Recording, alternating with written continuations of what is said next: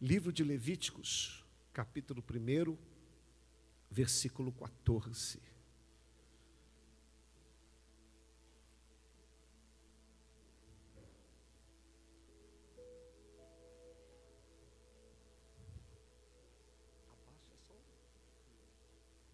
Levíticos capítulo 1, versículo 14, diz assim: E se a sua oferta ao Senhor for um holocausto tirado das aves, então será de rolas ou de pombinhos, oferecerá a sua oferta. E o sacerdote a trará até o altar, tirar-lhe a cabeça e a queimará sobre o altar o seu sangue, volta um pouquinho. O seu sangue será espremido na parede do altar. Presta atenção nos detalhes, tá, meus irmãos? Vamos lá agora. O seu papo com as suas peias tirará e o lançará junto ao altar, para o lado do oriente, no lugar da cinza, e fendê-lo-á junto às suas asas mas não a partirá. O sacerdote a queimará em cima do altar, sobre a lenha que está no fogo. Holocausto é oferta queimada, de cheiro suave ao Senhor. Vamos orar? Senhor, nós te exaltamos, te glorificamos, bendizemos o teu nome. A tua presença é real nesse lugar, ó Deus. Nós já oramos, entoamos canções, mas agora queremos ouvir a tua voz mais uma vez. Usa-me, Deus, por graça, bondade, misericórdia. Eu reconheço que de mim eu não tenho nada para dar, não tenho nada para oferecer, mas é o Senhor que fala, é o Senhor que usa. E desde já devolvemos ao Senhor toda a honra e toda a glória para todos sempre. Amém. Certamente, quando eu li esse versículo, você não entendeu nada. O livro de Levíticos, irmãos, se você for ler apenas, você não entende. Parece ser um livro chato, um livro desnecessário. Eu conheço muitos leitores da Bíblia que, quando chega no livro de Levíticos, para de ler. Pastor, mas que confusão é essa? Cordeiro morto, ave, o que, que é isso? O livro de Levítico, irmãos, ele tem esse nome porque ele foi escrito para os levitas. Quem eram os levitas na época? Os responsáveis pela manutenção do templo e pela organização do culto. Então, o livro de Levíticos, ele foi escrito para que nós aprendamos a andar diante de Deus em santidade. Ele nos ensina como que nós, deve, como que nós devemos comparecer diante de Deus. Esse livro ele tem lições maravilhosas. A gente não pode chegar diante de Deus de qualquer jeito. Aqueles que estavam no altar, os sacerdotes, os levitas, eles teriam que obedecer à risca as ordens que Deus deu. Só que nós precisamos entender que o Velho Testamento, ele é sombra do Novo. Aquilo que aconteceu no Velho apontava para Jesus e para o seu sacrifício. Então, quando nós lemos esse livro aqui, você tem que ler, ver que tudo apontava para Jesus, para a sua obra. Por exemplo, para você se apresentar diante de Deus naquela época, você teria que matar um animal. Hoje não precisa fazer mais isso, porque Jesus foi o cordeiro que foi morto. Hoje nós temos acesso ao Pai através de Jesus. Então você não tem que matar cordeiro mais. Você vai até Deus por Jesus. Mas as lições espirituais contidas nesse livro, aí é eterno. Aí não tem como tirar. Então nós vamos falar um pouquinho aqui esse livro, as lições. O que que nós podemos aprender? A Bíblia diz em Romanos 12: Rogo-vos, pois, irmãos, que vos apresentei diante de Deus, como oferta viva, agradável a Deus. Então, o que que Romanos está dizendo? Que nós, eu e você, temos que nos apresentar diante de Deus como uma oferta viva. O, o apóstolo Paulo está nos lembrando do que acontecia no Antigo Testamento. Pastor, como que eu tenho que me apresentar diante de Deus como oferta viva, se a gente não tem que dar mais oferta? É verdade, aí que entra a lição espiritual. Então vamos entender primeiro para a gente aplicar. O que, que era oferta ao Senhor? Oferta, como eu disse, para você se apresentar diante de Deus, um animal teria que ser morto. Um gado, uma ovelha ou uma ave. Eu só vou falar da ave hoje. Quando que a ave era ofertada? Quando a família não tinha condição. Se a pessoa tivesse um rebanho grande, ela ofertava um gado, uma ovelha, mas se não tivesse nada, uma ave ela podia dar. Sabe o que, que Deus está nos ensinando? Para você se aproximar diante de Deus, não importa se você é rico, se você é pobre, se você tem muito, se você tem pouco. Deus não quer saber o tamanho da sua oferta, Deus quer saber como que você está diante dele em fidelidade. E a oferta das pombas que eu li, ela vai nos dar, irmãos, uma lição maravilhosa. Como que a, a ave teria que estar no altar de Deus? E eu vou aplicar nesse texto como que eu e você devemos nos apresentar diante do Senhor. A primeira coisa que eu quero ver aqui contigo, irmãos, o Senhor, ao falar da oferta das aves, o Senhor especificou qual. E o Senhor disse: Você vai trazer para mim uma oferta de pomba. Rola ou pomba é a mesma ave. E isso aqui, quando eu li, já me parou. Eu falei, Senhor, peraí. Tanto de aves mais interessantes do que a pomba. Por que, que o Senhor não escolheu o pavão, por exemplo? Irmão, que ave bonita é o pavão. Pavão, ela chama atenção quando ela abre aquela cauda assim, ó. É impossível você não ficar encantado com a beleza do pavão. Por que, que Deus não escolhe o pavão? Por que, que Deus não escolheu a águia? Se você fizer um estudo sobre a águia, irmãos, a águia é uma ave fantástica. A ave, ela enxerga quilômetros de distância. A ave chega um momento da vida dela que ela se renova. A ave não come carniça, a, a águia não come carniça. Por que, que Deus não escolheu a, a, a águia, meu Deus? Por que, que Deus não escolheu, exemplo, o rouxinol? Uma ave que canta bonito, mas uma pomba. E eu vou lhe falar rapidamente por que, que Deus escolhe a pomba. A pomba é tão maravilhosa, irmãos, que ela é uma tipologia do Espírito Santo. Lembra quando Jesus foi batizado? O Espírito Santo veio como em forma de pomba. José e Maria, quando foram oferecer uma oferta no, no oitavo dia, eles levaram uma oferta de pomba. Então vamos rapidinho, aqui é só uma pincelada. Por que, que a ave foi, por que, que a pomba foi escolhida? A primeira vez que a pomba aparece na Bíblia foi no dilúvio. Noé estava dentro da sua arca, ficou lá muitos dias, aí as águas começaram a baixar.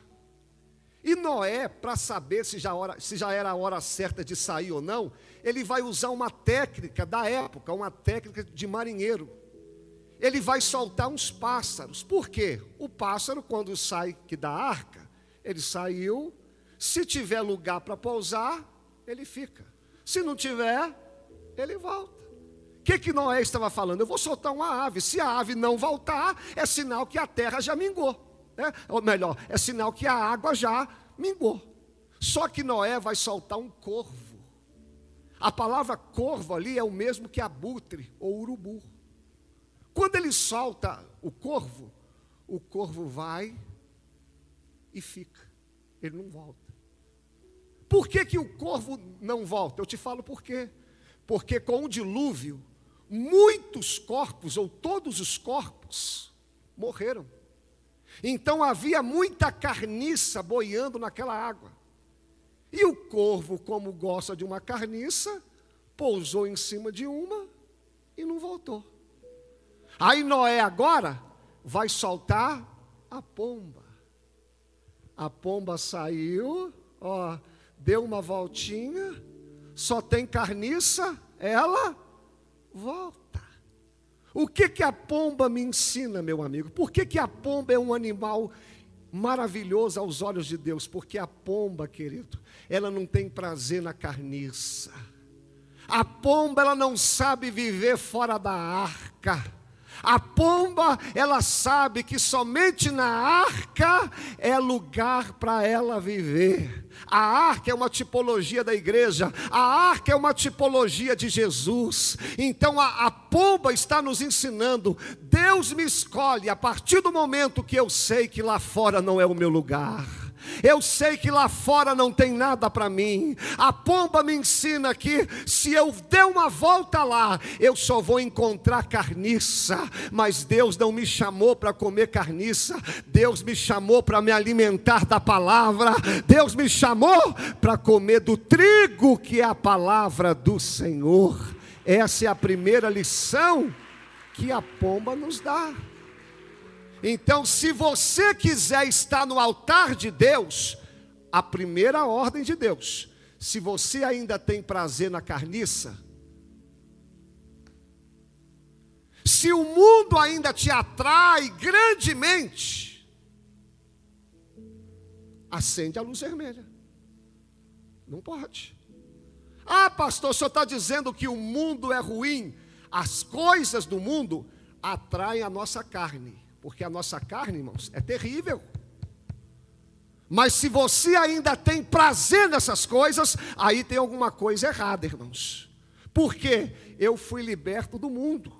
Eu já vivi um tempo no mundo. Eu sei que tem coisas lá que aparentemente podem até me satisfazer na hora, mas eu sei os estragos que as coisas do mundo nos traz. E hoje eu sei que quando eu estou lá fora como uma pomba, porque ninguém mora na igreja, né, irmão? A gente tem que sair daqui. E quando a gente sai lá como a pomba, a gente vê muita carniça, muita coisa morta. Mas quando a gente passa lá, você fala, eu tenho que voltar para a arca, porque a arca é o meu lugar.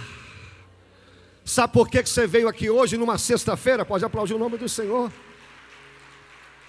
Sabe por que você veio aqui hoje numa sexta-feira? Porque certamente você teve o seu trabalho hoje, você já escutou palavrão, você já viu gente falando um monte de bobagem, você já escutou música secular que as pessoas estavam ouvindo, você já conviveu com um monte de carniça, mas por que, que você não ficou lá? Por que, que você veio aqui? Porque você sabe que a arca é o melhor lugar para se estar, a arca é onde Deus te fortalece, a arca é onde Deus tem sustentado a sua vida. Você não pode sair da arca, meu amigo. Aqui é onde Deus trata conosco. A segunda vez que a pomba aparece na Bíblia, a segunda vez não minto. A primeira vez que Jesus vai falar da pomba está em Mateus 10. Jesus vai chamar os seus discípulos e vai dizer assim: Ó, eis que eu estou enviando vocês como ovelha no meio de lobos. Jesus está falando comigo e com você. Cuidado, o mundo aí fora é cruel. O mundo aí fora não é brincadeira. Eu vou dar dois conselhos para vocês. Primeiro, sejam prudentes como as serpentes. Ou seja, não seja bobinho, não, filho. Ser crente não é ser bobo. Ser crente não é ser tolo. Mas ele vai dar o segundo conselho. Mas sejam simples, como a pomba. Por que, que ele fala isso? Ó, cuidado. Cuidado, seja esperto, mas não perca a simplicidade da pomba. Eu te faço uma pergunta, você me responde: onde que a serpente mora? Na terra. E a pomba, onde mora? No céu. Então Jesus está dizendo: cuidado, para você não perder a simplicidade do céu. Por quê? Tem hora, irmãos, que a gente convive tanto com o mundo, tanto com o mundo, que a gente perde a simplicidade do céu, a simplicidade do Evangelho, a simplicidade de Deus. A gente vai ficando tão cético, cético, cético, cético, cético, que a gente perde a sintonia com o céu. Aí Jesus está dizendo: cuidado, cuidado, para vocês não perderem a comunhão com Deus. E tem um testemunho que eu gosto de contar que eu nunca esqueci, irmãos. Uma vez eu fui pregar em uma cidade. E enquanto eu pregava, tinha um rapaz aqui na frente. Eu pregava, irmãos. Ele fazia assim. E ele estava com a caneta, ele anotava tudo. E eu falava, ele ele nem piscava. Quando o louvor que vinha tocar, ele levantava a mão, ele adorava, ele chorava, irmãos, que dava gosto. Quando que terminou o culto, eu desci, ele me abraçou, pastor, que bênção. A palavra falou muito comigo. Aí eu lembro que, que desse lado aqui estava um senhor de barba. Um senhor não, um homem de uns 40, 50 anos, com barba. O louvor acontecia e ele duro. A palavra sendo pregada e ele de cabeça baixa. Aí, irmãos, aquilo me marcou. Quando que terminou o culto, esse rapaz veio até mim, aí chegou o senhor do lado. Ele bateu no meu ombro, pastor, esquenta não. Ele é novo convertido. Como se ele tivesse errado e o barbado certo. Aí eu falei com todo respeito se for para eu ficar velho na fé e perder a simplicidade desse rapaz, eu quero ser novo, eu quero ser novo convertido a vida toda. Porque para muitos, para muitos, o tempo de igreja faz mal. Puxa na sua memória quando você pisou a igreja, quando você veio à igreja pela primeira vez os louvores tocavam, lágrimas desciam, você adorava, você exaltava, podia subir qualquer pregador aqui, você adorava a Deus como se fosse o primeiro culto. Mas aí o tempo vai passando, a gente vai acostumando com o louvor, vai acostumando com a igreja, vai acostumando com o pregador. Chega uma hora que você vem ao culto, mas você não cultua a Deus. Você vem à igreja, mas você não vem até Jesus. Irmãos, a minha oração é que o Senhor trabalhe em nós de tal maneira que eu não venha perder a simplicidade do Evangelho. Ah, que eu venha para a igreja não para procurar algo especial, mas que eu venha aqui simplesmente para adorar Jesus. Que eu venha aqui não para adorar com uma canção nova, uma canção velha, mas que eu venha expressar o meu louvor a Deus. Que eu venha aqui para ouvir uma palavra, não de um pregador é, eloquente, um pregador que vira cama. Não, não quero isso. Eu quero vir aqui para ouvir uma palavra genuína, uma palavra verdadeira, uma palavra que toca, uma palavra que vem do céu. Eu não quero perder a simplicidade do Evangelho. Eu não quero.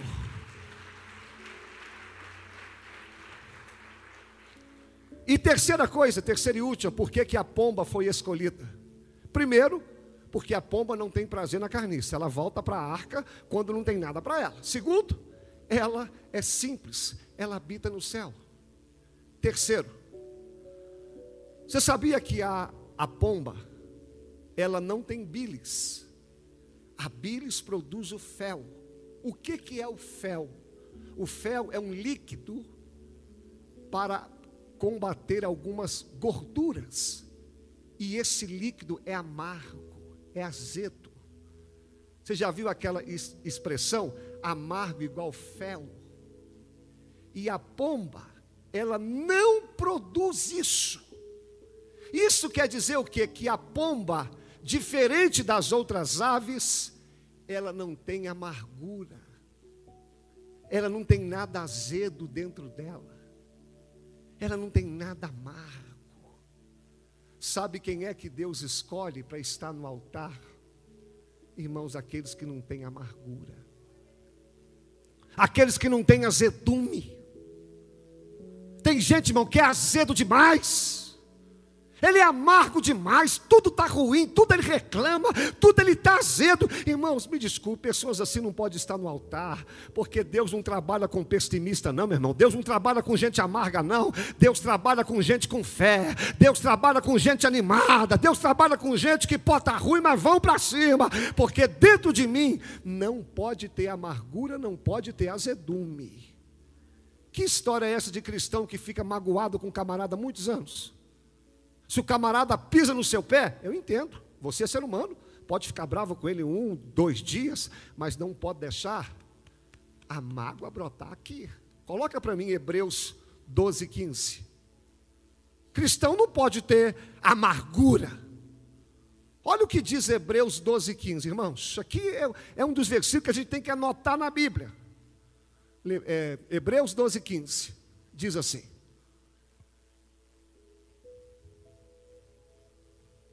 Hebreus 12, 15. Enquanto ele procura, eu vou confirmar na minha. É aqui mesmo, ó. Olha o que o apóstolo vai escrever. Apóstolo não, que ninguém sabe quem que escreveu Hebreus, ó.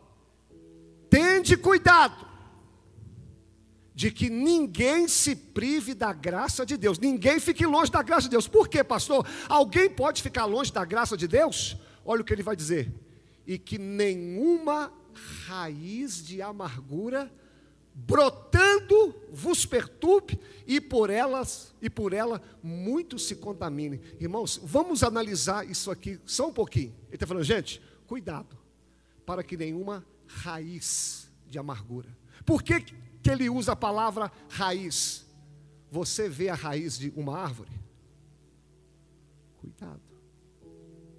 Você nem vê. E a amargura está dentro do seu coração. Você nem vê, mas quando o camarada passa perto de você, ordinário, sem vergonha. Ah, você acha que eu não sei quem você é? Você vai pronta, pronta, isso é sem vergonha, isso é vagabundo. Ó, olha o que que acontece: brotando. Isso quer dizer o quê? Vamos supor que eu estou magoado com Otávio. A raiz veio, mas eu não posso deixar ela brotar. Se eu ver que eu estou magoado com o Otávio, eu tenho que, tenho que pegar essa raiz e arrancar. Senhor, me ajuda. Eu não posso ficar magoado com o Otávio. Ele pode ter errado comigo, mas eu tenho que perdoar. Irmãos, cada um dá seus pulos, mas não deixe a raiz de amargura brotar. Porque se ela brotar, primeiro, você fica perturbado. Você já viu quando você está magoado com alguém, irmãos? Parece que Deus faz de propósito, de propósito, você está com seu carrinho no supermercado, assim, ó. Quando você vira, você está de cara com quem? Ixi, vamos virar o carrinho. Você para o seu carro no sinal, quando você põe no ponto morto, você olha para o lado, quem está do seu lado? O abençoado. Aí você sobe o vidro do carro. Você vem para a igreja, né? hoje não pode fazer isso mais. Graças a Deus, a pandemia trouxe até uma coisa boa. Que tinha um tanto de pregador chato. Olha para a cara do irmão. Né? Você pensou? Fala para o irmão que você ama ele. Quando você olha para o lado, irmão, eu te amo. Ah. Perturba a gente. Quando você está magoado com os outros, perturba. E o pior, e o pior, ó. E por ela, muitos se contaminam. Se eu deixei a raiz entrar aqui, aqui, não é só eu, eu vou contaminar os meus amigos se eu estou bravo com o Otávio, e se o, o, o Alex é meu amigo, eu vou chegar nele. Alex, o Otávio, pisou na bola comigo. Aí, claro, eu não sou bobo, eu vou contar a minha versão, que eu não sou bobo, eu vou arrebentar com ele e vou me colocar lá em cima, porque é assim que a gente faz. Aí o que, que eu fiz? Contaminei ele. E quando você vê, se for falar de igreja, a igreja está rachada. E a Bíblia diz que um reino dividido, não. Por isso que eu uso a frase: igreja não é destruída de fora para dentro. Igreja é destruída de dentro para fora. De fora para dentro não pode, porque quanto à igreja do Senhor, as portas do inferno não podem prevalecer. Mas a gente não pode deixar a raiz de amargura brotar. Se tiver coisa amarga, se tiver fel, se tiver coisa que está te perturbando, fala, Senhor, arranca de mim, tira isso, porque o meu coração, o seu coração, ele é precioso demais. Eu não vou colocar amargura no meu coração, só vai ter lugar para a palavra de Deus. Escondi a tua palavra no meu coração, e o meu coração é morada de Jesus. Só Ele vai habitar em meu coração coração. Então, olha dentro dos olhos do pregador aqui. A pomba não foi escolhida por acaso, não, irmão. Sempre quando você vê Deus usando alguém para valer, você pode ter certeza que, como a pomba, ela não tem prazer mais nas carniças do mundo. Segundo, ela não perdeu a simplicidade do céu. E terceiro, ela não produz fel. O coração dela já foi limpo e transformado. E para a gente concluir essa primeira parte, sabe qual que é a bacana? Sabe o que, que é lindo aqui, irmãos? Essa oferta? A pomba, ela mora no céu, mas ela também habita na terra. Ela, ela tem essas duas características. Uma vez que ela é aceita no altar, talvez você fala, pastor, que vantagem tem? Que vantagem tem eu fazer tudo isso para estar no altar de Deus? Eu te falo agora, irmãos, isso aqui fez meu coração da piruleta. A pomba, uma vez que ela está no altar, ela tem o poder de pegar aquilo que é da terra e levar para o céu. Que a oferta é isso. E ela tem o poder de pegar aquilo que está no céu e trazer para a terra. Sabe o que Deus me manda te dizer? Quando você está no altar de Deus, quando você está na presença de Deus, Deus vai te dar autoridade, Deus vai te dar poder para você pegar as coisas que estão aqui na terra, a sua família, o seu ministério, a sua vida, você vai tirar da terra e vai apresentá-lo no céu, vai apresentá-lo diante do altar de Deus, e o melhor, você vai pegar aquilo que está no céu, que é o poder de Deus, a presença do Senhor, e você vai trazer para a terra, você vai trazer para dentro da sua família, para dentro da sua casa, para dentro da sua igreja, porque quando nós estamos no altar, Deus nos dá essa autonomia, Deus nos dá esse poder. Será que Ele merece uma forte salva de palmas ao Senhor? Vem aqui, Otávio. Irmãos, eu vou te dar agora 30 segundinhos só, 30 segundos. Se você quer ser como uma pomba, comece a pegar as coisas que estão aqui na terra. Comece a pegar a sua família, seu filho, não sei, o seu ministério e vai apresentando ela diante de Deus. Vai levando ela para o céu agora. Se você puder, levanta as duas mãos aos céus e vai apresentando aí aquilo que está na terra que você gostaria que fosse para o céu. Quem sabe alguém da sua família, quem sabe a sua saúde, eu não sei. Vai levando para o altar, vai levando para o céu, vai levando para o céu céu, porque quando nós fazemos isso, nós trazemos o céu aqui para a terra, nós trazemos o poder de Deus, nós trazemos aquilo que está no céu para dentro da nossa vida. E eu vou liberar uma palavra: esteja no altar, esteja na presença de Deus, que a partir de hoje, muita coisa que está no céu vai começar a invadir tua casa, vai começar a invadir tua vida, a sua vida nunca mais será a mesma depois que você aprender a estar no altar de Deus. Olha, irmãos, olha para mim. Vale a pena estar no altar. Você nunca perde por estar no altar de Deus. A nossa irmã Ana, ela não podia gerar um filho. Nenhum, nenhum. Mas o dia que a irmã Ana se coloca no altar de Deus, e ela ora a Deus de tal maneira que ela fala: Senhor, chega de humilhação, chega. Eu não aguento mais vir nessa casa aqui, vendo todas as mulheres terem filhos e eu não. Senhor, eu quero ser uma pomba. Senhor, o filho que o Senhor me der, eu não quero para mim. Eu vou trazê-lo no altar. Sabe por que, que eu falo que Ana é pomba? Tinha uma mulher que a, a perturbava ela. Qual o nome dela? Penina. Naquela época que poderia ter a poligamia. Você consegue imaginar a Penina? Ou é Ana? Você não dá filha, não? Oh, mas o seu marido, o meu marido já me deu um monte. Mas ela pega o filho e fala: Senhor, o filho que o Senhor me der é teu. Ela não tem amargura ela poderia falar: Senhor, me dá um filho que eu vou esfregar na cara dessa mulher aqui, que ela vai ver que eu também posso ser mãe. Ela não tem amargura, irmãos. E quando o filho nasce, depois de um tempo, ela traz no altar. E sabe o que vai acontecer com ela? Ela vai ter muito mais filhos. Uma mulher que não poderia ter nenhum. Depois que ela vem para o altar, o Senhor multiplica. Ninguém perde por estar no altar, irmãos. Na primeira parte dessa palavra, como eu disse que hoje ia ser rápido. Quem sabe eu vim pregar para alguém aqui que você frequenta a igreja há tanto tempo. Tanto tempo. Mas a minha pergunta aqui hoje é: você vai continuar vindo à igreja ou vai querer ir para o altar? Por que só vir à igreja, irmãos? A igreja é porta aberta, qualquer um entra. Eu não posso ficar na porta e falar, você pode, você não pode, isso, isso não cabe a mim. Igreja entra quem quer, mas no altar não. Altar é só para pomba. Altar é só para quem quer de verdade. E sabe o que está me vindo? O que está me vindo aqui à mente? Lembra de Isaac? Quando Deus fala com Abraão, Abraão, me dá seu filho Isaac. A gente só fala de Abraão, mas a gente se esquece de Isaac. Isaac, irmãos, ele não era bobo. Provavelmente ele era um adolescente. Quando ele está subindo ao monte, ele está vendo o seu pai com lenha nas costas, com fogo e a faca. E ele pensa: para o meu pai está indo adorar a Deus.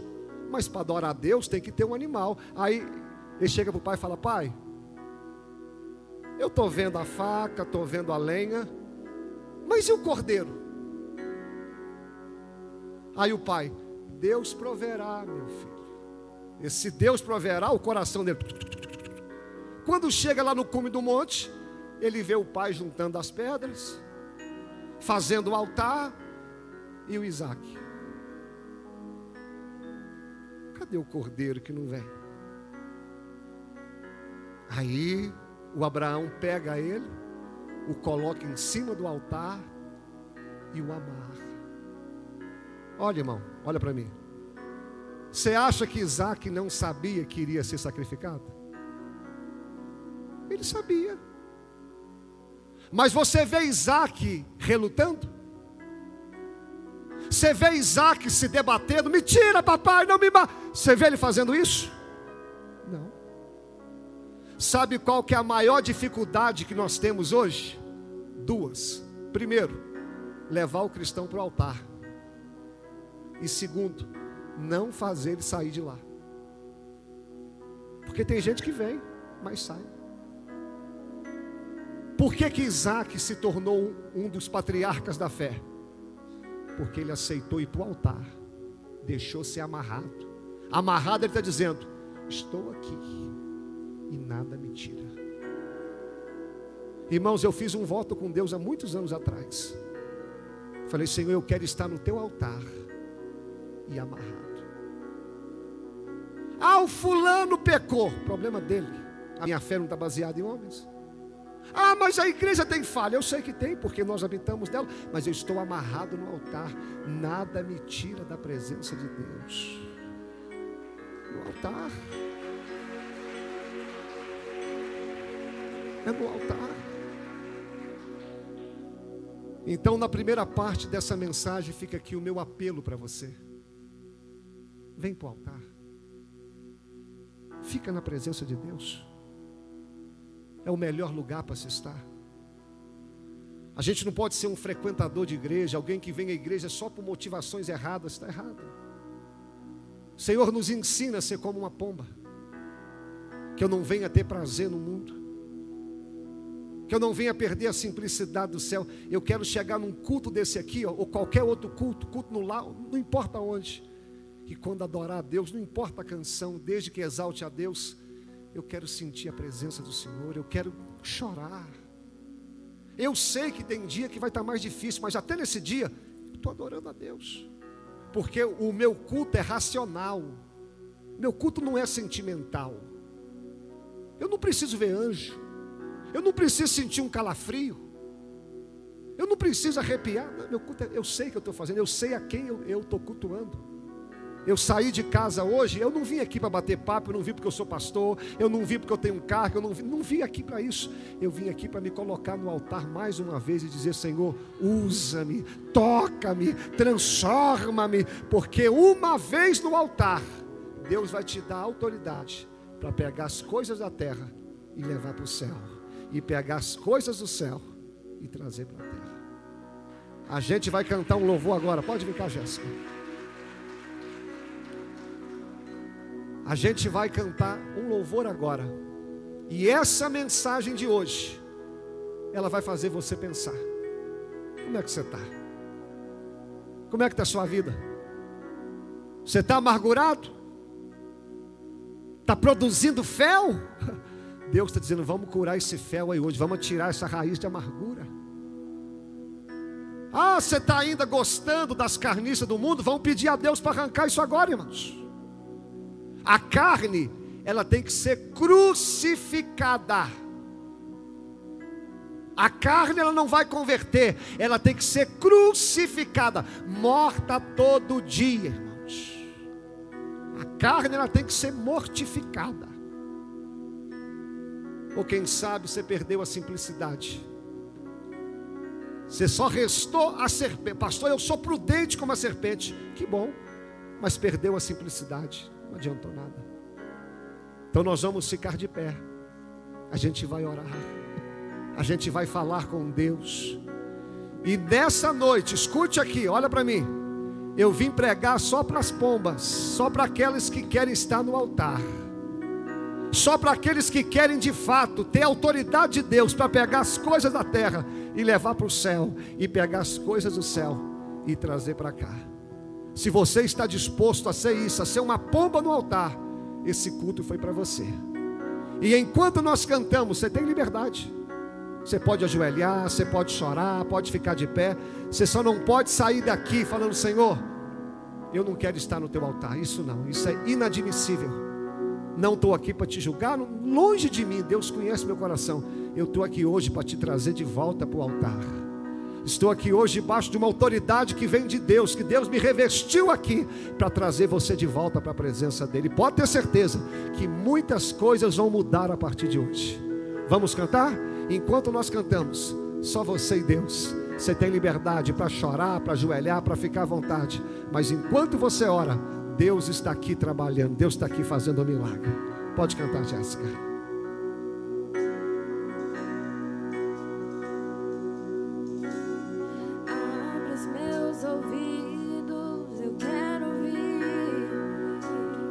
Se tem pomba aqui nessa noite, já pode começar a adorar. Os meus olhos, eu quero ver.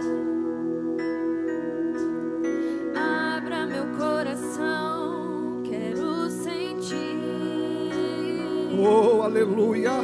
teu grande amor. Meu Deus.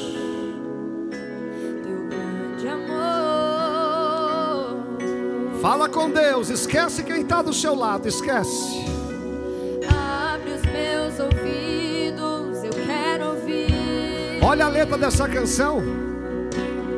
Abre os meus olhos, eu quero ver.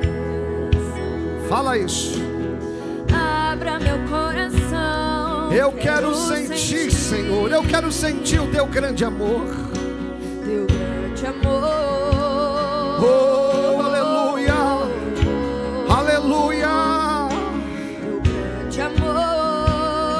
Agora cante, cante isso para Deus. Eu quero me apaixonar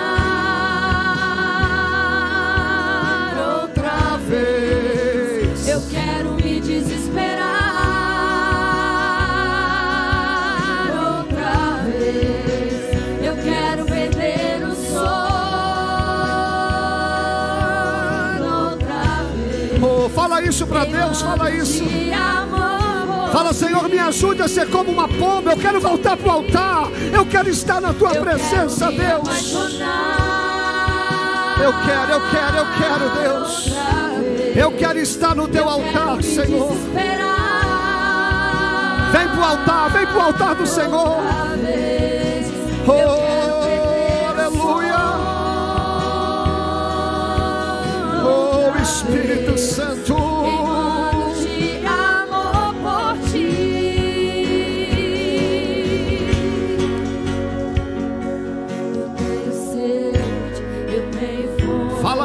Senhor. Vem pro altar, vem pro altar, vem pro altar, vem pro altar. Fome, fome de ti. Cobre-me com teu calor, com teu amor. Revela-te a mim. É verdade, Deus. Se consagra a Deus, se consagra ao Senhor. Eu tenho sede, Deus, eu tenho fome. Vai, de vai, ti. fala com Eu Deus. tenho sede, eu tenho fome, fome pode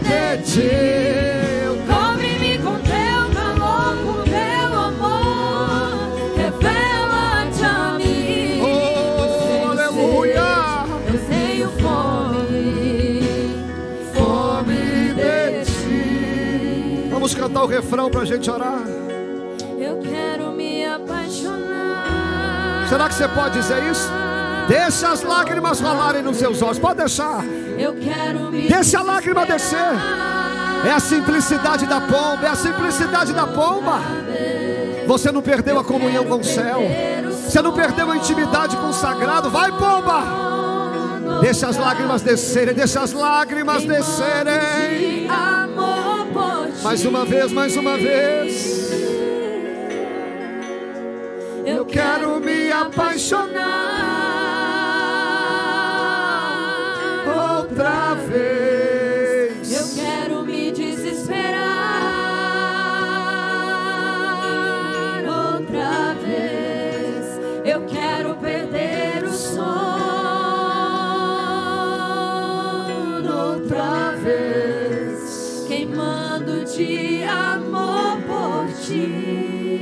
Do jeito que você está, do jeito que você está, eu vou orar. Senhor, nós queremos voltar para o teu altar. Me ajude a ser como essa pomba, Deus. Eu não quero ser um corvo. Eu não quero ter prazer na carniça, Deus. Eu não quero viver longe da arca. Ali, ah, não tem nada para nós lá fora, Deus.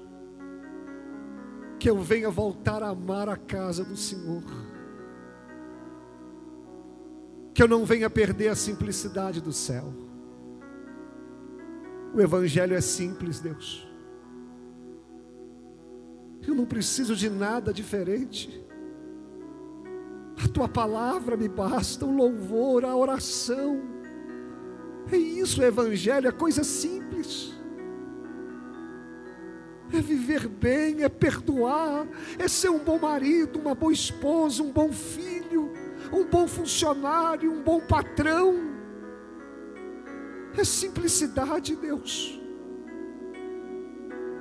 Eu não quero carga, eu não quero título, eu não quero nada, eu quero é a simplicidade do céu. Eu quero voltar a vir aos cultos e te adorar. Eu quero, Senhor, me derramar no teu altar. Tira todo o fel, Senhor, toda a amargura. O inimigo é tão sagaz, Senhor. Ele sabe colocar o fel. Ele sabe brotar raiz de amargura em nós. Mas arranca hoje, Deus. Tira toda tristeza, toda angústia, todo ressentimento. Que haja perdão entre nós. Que não haja ressentimento, que haja amor nas famílias. Que haja amor entre nós. Que quando a gente ferir, magoar um ao outro, que a gente se perdoe. Eu quero vir para o altar. Nos fortaleça, Deus. Em nome de Jesus. Levanta as mãos aos céus e o refrão para a gente terminar.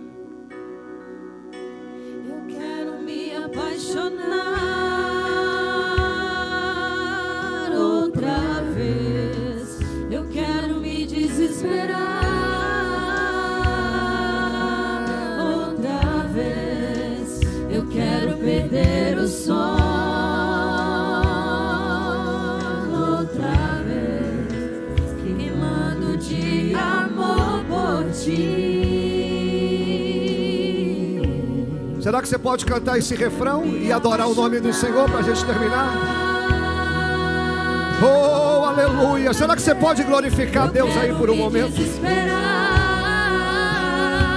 Louvado seja o teu nome, Senhor. Eu quero perder o sono. Louvado seja o nome do Senhor. Outra vez, queimando de amor por ti. Aplauda bem forte o nome do Senhor. Pode se assentar. Meus irmãos, olha para cá só por um instante. Semana que vem nós vamos falar primeiro a palavra de hoje foi para te trazer para o altar. E semana que vem o Senhor vai nos ensinar como que a pomba deveria estar no altar.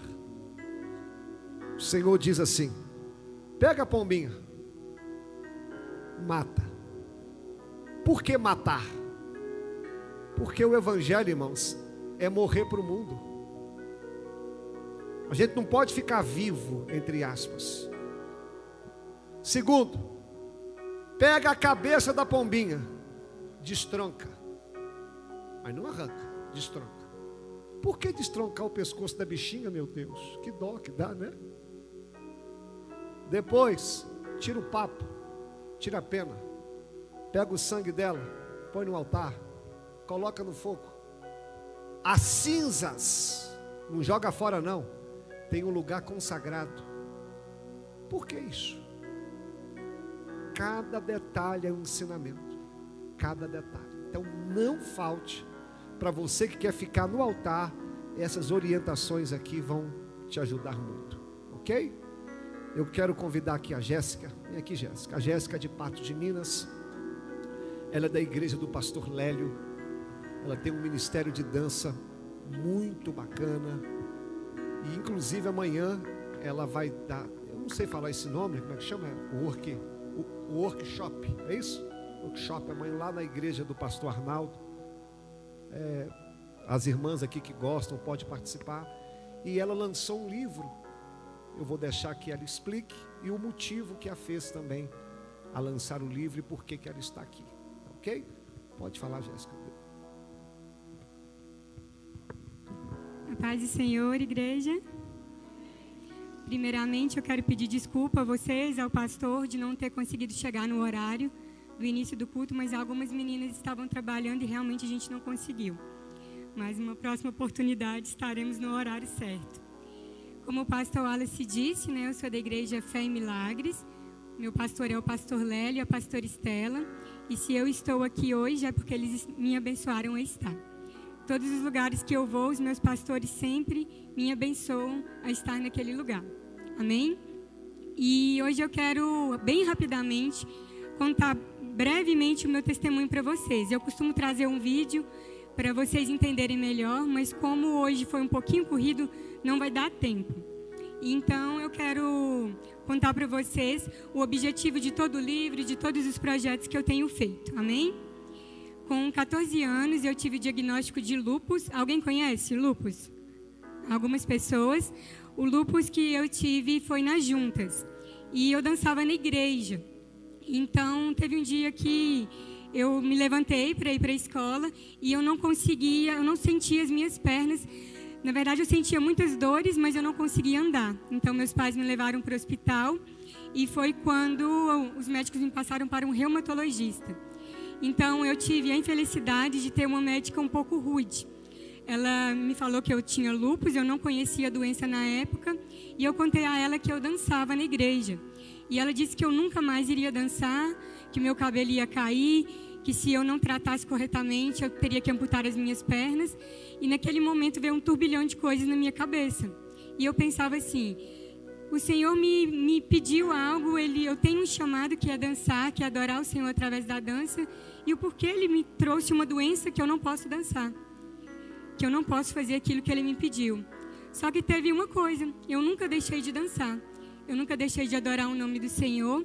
E eu falo assim que eu vou deixar de dançar apenas o dia que o Senhor me pedir para parar de dançar. Algumas pessoas me perguntam, mas você sente dor? Sim, eu sinto dores. Mas ainda há um propósito nisso. Há um propósito em estar adorando ao Senhor com a dança. E algo que eu quero falar para vocês hoje é para vocês nunca deixarem o medo ser maior do que o chamado de vocês. O medo veio muitas vezes na minha vida. Uma das vezes foi isso aqui, o microfone. Algo que eu não gosto. Eu já dancei para mais de 30 mil pessoas, mas para falar para 10 pessoas, eu tenho dificuldade. Mas um dia eu fui ministrar, eu fui dançar o meu testemunho em uma igreja. E o rapaz me chamou e falou: Jéssica, conte seu testemunho. E eu disse: não. E ele contou o meu testemunho naquele lugar. E quando eu fui embora, o Espírito Santo falou assim comigo: era, era melhor você ter morrido em uma cama de hospital do que você não anunciar aquilo que eu tenho feito em sua vida. Então, a partir daquele dia, eu disse assim: Senhor, eu nunca mais falo não para o Senhor. Então eu decidi calçar os sapatos da obediência e dar o primeiro passo. Então o Senhor começou a abrir algumas portas para o meu ministério. Às vezes fala assim, ah, mas agora você é tranquila para falar em público? Não, eu tenho vergonha, eu ainda sou tímida, mas eu entendi que eu dependo do Senhor. E quando nós dependemos do Senhor, as coisas fluem naturalmente. Então, às vezes você está parado em alguma coisa, mas entenda, você depende do Senhor. Não é você, é o Senhor que faz. Então, um dia eu voltando da igreja, fui orar para dormir e veio uma frase em minha cabeça: Eu vou dançar sobre toda dor. E eu não entendi aquilo e eu dormi. Então eu sonhei com toda a minha história. E o Senhor falava comigo assim: Você vai escrever um livro sobre a sua história. E eu acordei e eu falava assim: Senhor, eu amo escrever, mas eu amo escrever para mim. E ele falou assim: não, a sua história pode impactar nações, pode impactar vidas. E eu sempre sonhei para as nações. Meu sonho era ir na África, mas os meus médicos ainda não me permitiram. Eu creio que um dia eu pisaria naquele lugar. Mas enquanto eu não posso ir, eu sirvo a minha igreja. Às vezes você pensa assim, eu posso fazer missões só na África, fora do país? Não. A sua África pode ser lavar o banco da sua igreja, pode ser servir os seus pastores. Nós temos que entender que nós temos que servir, independente do lugar o Senhor me pediu um projeto e ele chama Força na Peruca. Nós arrecadamos cabelos e nós doamos perucas. E nós dançamos no Hospital do, do Câncer da nossa cidade. A gente já dançou aqui no Hospital do Câncer daqui duas vezes. E foi algo muito desafiador para mim quando o Senhor me pediu esse projeto, porque eu odiava o hospital. Mas o Senhor queria que as minhas feridas fossem curadas naquele lugar. Eu tenho visto milagres acontecerem naquele lugar. Nós damos a palavra, nós fazemos o apelo e nós adoramos o Senhor naquele lugar. Tem dias que mais de 50 pessoas aceitam a Jesus.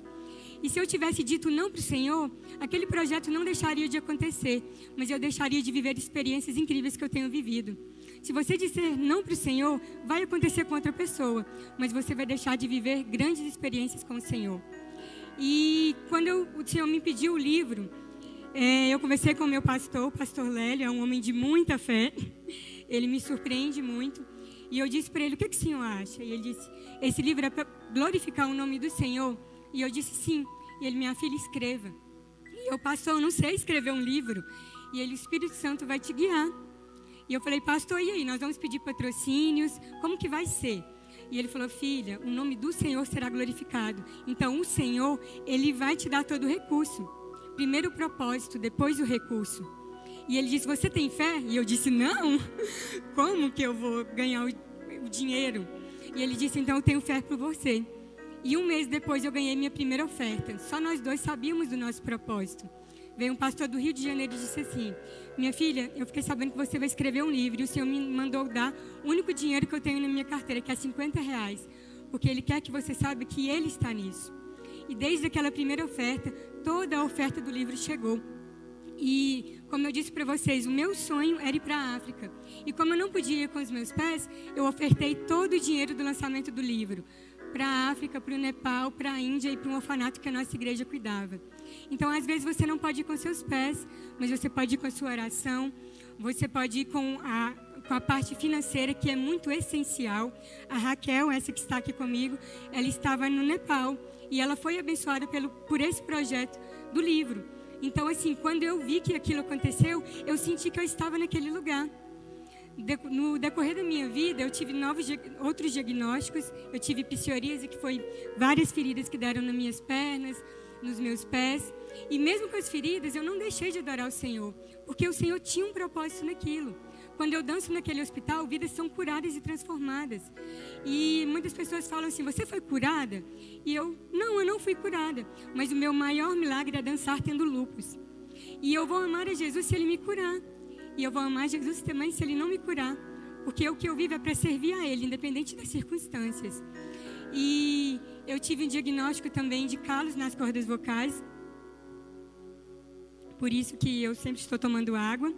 Fiz uma cirurgia, na verdade, de cisto nas cordas vocais. E um dia antes de eu lançar o meu livro, eu tive um novo diagnóstico que foi calos nas cordas vocais. Então, o Senhor, eu sou professora, eu tenho uma escola de educação infantil, então automaticamente eu não tenho mais um emprego. Mas o Senhor disse que Ele queria me usar para algo a mais. Então eu entendi que no dia do lançamento do livro, eu falei, Senhor, que a sua vontade prevaleça, não a minha. a gente tem que tomar cuidado com as coisas que a gente ora, porque o Senhor me respondeu no outro dia. Então, automaticamente eu não tinha emprego e eu estava vivendo aquilo que o Senhor tinha. Então, se o Senhor te pedir algo, faça, calça os sapatos da obediência e vá. E logo depois o Senhor me pediu para lançar o livro em inglês. E foi algo louco. Eu falei, Deus, eu não sei falar inglês, mas tem gente que sabia. E algumas nações precisavam ser alcançadas no inglês, que eles não sabiam ler em português. Então eu ganhei todo, mesma forma que eu ganhei para lançar o livro em português, eu ganhei para lançar em inglês. E o Senhor abriu portas. Então nós abençoamos. É, na verdade, eu tive um sonho. E nesse sonho, é, eu estava enviando livros para as nações e dentro dos livros tinha ofertas e uma carta. E eu não entendi, conversei com meu pastor, ele falou: O que você vai fazer? Eu falei: Eu não sei. E eu postei um vídeo no Instagram. Depois eu vou até estar enviando para o senhor, o senhor está mandando para o pessoal. E eu postei e falei: Gente, se alguém quiser participar desse projeto, para a gente enviar ofertas para as nações, entre em contato comigo.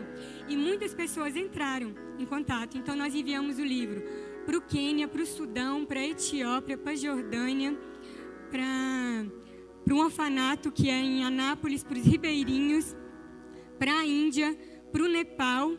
E nós estamos para mandar agora, mandamos para a Somália também. E nós estamos para mandar agora mais um país na África. E dentro e as viúvas receberam este livro e foi é um lugar que tem no meu coração, que é o Quênia, que é o meu sonho. E nós conseguimos enviar 10 dólares em cada livro. E a pessoa que escreveu a carta, um exemplo, você quer participar do projeto, você vai escrever uma carta para alguém que você não conhece, mas o Senhor que estará direcionando aquela carta para alguém. E quando uma, uma viúva recebeu o livro, ela começou a chorar. E ela falou assim: Eu precisava exatamente de 10 dólares. A minha filha acabou de internar e as medicações dela e o transporte dariam 10 dólares. Como que eu iria imaginar que eu estaria enviando um livro para alguém e o Senhor iria abençoar?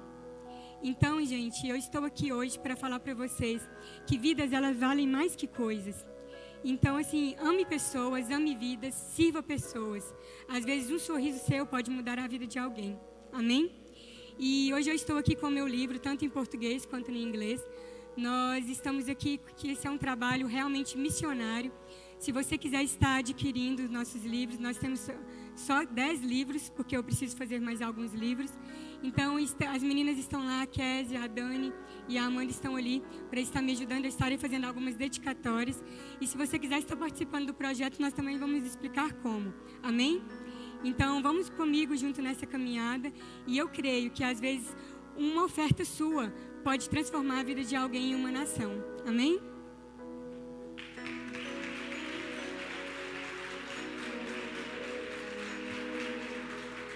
Gente, o livro é 30 reais em português e 35 em inglês, tá bom? A gente está passando, tem o Pix também, a maquininha de cartão.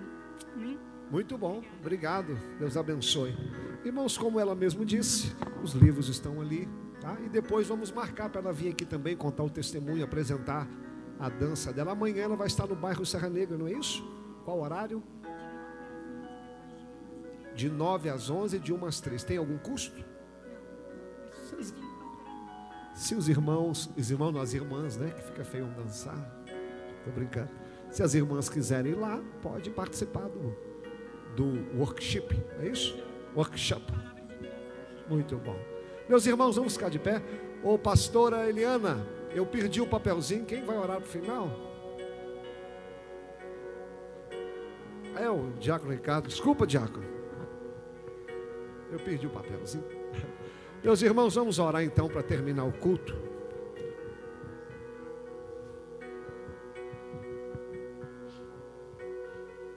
Bondoso Deus, misericordioso Pai. Pai, como é bom ouvir a tua palavra, ó Deus, que essa palavra possa nos renovar, nos transformar, ó Deus. Que nós venhamos permanecer no teu altar, ó Deus. Que não venha brotar nenhuma semente de amargura em nossos corações. Pai, que nós possamos sair daqui leves, transbordando o Teu Espírito Santo. Pai, leva cada um aqui para suas casas, debaixo de suas poderosas asas. É a oração que eu te faço, pois Teu é o reino, a glória para todos sempre. Amém. Amém. Vá em paz. Deus te abençoe. E até a próxima, se o Senhor assim nos permitir. Vá com Deus.